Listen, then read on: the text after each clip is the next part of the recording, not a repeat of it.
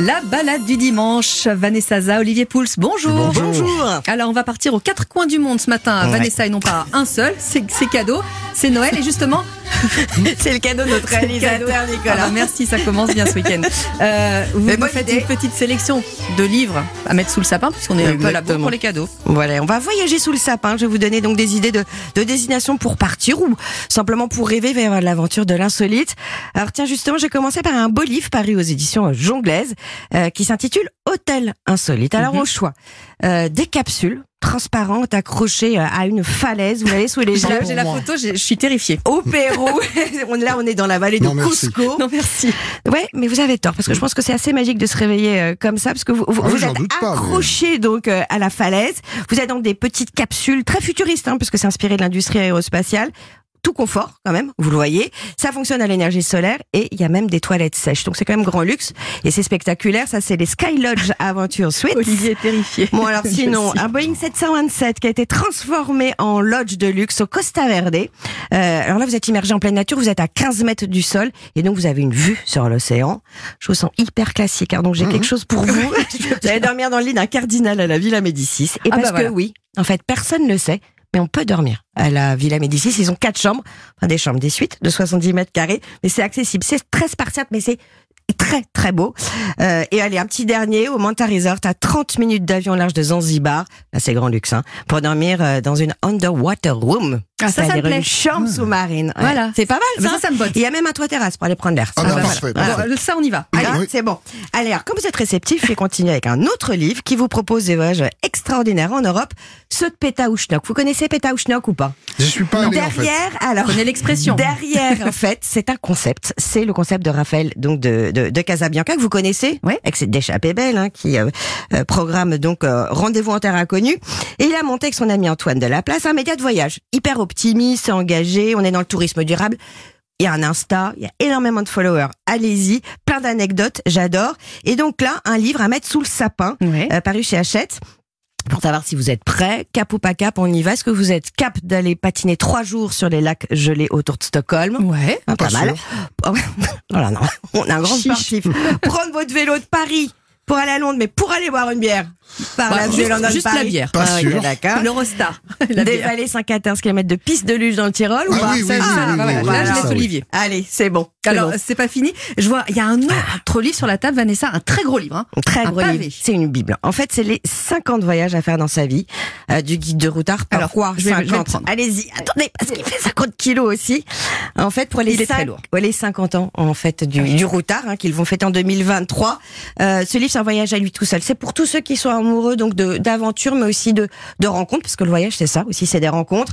Euh, donc, vous avez des fiches avec Mhm. euh, pays découvertes, euh, avec des, des itinéraires, mais il y a surtout de très belles On peut pas photos. le mettre dans le sac à dos, par non, ça c'est hein. pas possible. Pas Et donc vous partez au Rajasthan, vous partez dans, dans l'Ouest américain, vous partez au Cambodge avec les temples d'Angkor, euh, l'Égypte aussi au fil du Nil, la Tanzanie et le Zanzibar pour les plus beaux parcs du, du, du et du Kilimanjaro aussi. Moi je l'ai pas fait, ça ça m'a donné vraiment envie. Et moi j'avais envie de vous en donner deux aussi. Ouais. Ils sont pas dans le bouquin. Euh, un trek à faire en pirogue en Amazonie, moi qui m'a beaucoup marqué, et euh, surtout le salar de sel d'Uyuni en Bolivie. Et ça de se réveiller avec les vigognes et les lamas en face de soi avec un bonnet où il fait moins 10, bah, ça vous laisse des marques, mais rêve. même 30 ans après. Vous pouvez Voilà. faire ça en ce moment en France, hein. vous pouvez dormir Oui. dehors avec un bonnet, hein. Vous- il fait moins et 10. vous faites la vigogne Non. Ah, ok. Ah ouais, voilà. bon allez, voilà. Vous avez un pays vous ou pas? Bah alors, je devrais pas le dire aujourd'hui, mais Mm. moi je rêve d'aller en Argentine, Mm. mais évidemment Ah. ce soir pas du tout puisqu'on va suivre la finale de Bah la oui. Coupe du Monde. être. Contre, contre, euh, entre la France et l'Argentine. Et c'est justement euh, ce dont on parle aussi avec vous, euh, Olivier, parce qu'il y a un match dans le match. Il Oui. n'y a pas que le ballon, il y a le bœuf aussi. Exactement. Oh, le Et- sens de la c'est vrai, vous êtes tout à fait. Parce que vous savez, il y a, il y a deux religions en Argentine. Il y a le football et puis il y a, a l'assado. Bah oui. L'assado, c'est le fameux barbecue sur lequel on met de la viande et essentiellement du bœuf. Et c'est vrai qu'on peut être content et, et fier des, des, des viandes qu'on a chez nous, mais c'est vrai que les Argentins, ils ont une carte à faire jouer. Là Eh ouais. aussi, sur le terrain de la viande, ils sont vraiment très forts. Il faut savoir que euh, le bœuf argentin, c'est quelque chose de relativement récent puisque l'animal n'était pas présent à l'état sauvage sur le continent. Mhm. Ce sont les Espagnols qui l'ont apporté. Et ensuite, on en a apporté toute une série de races. Et notamment, celui qui fait aujourd'hui l'une des grandes fiertés argentines, c'est l'angus, Oui. qui est un Mmh. bœuf qui donne une viande extrêmement tendre. Tendre. C'est ça, la caractéristique de ce bœuf argentin.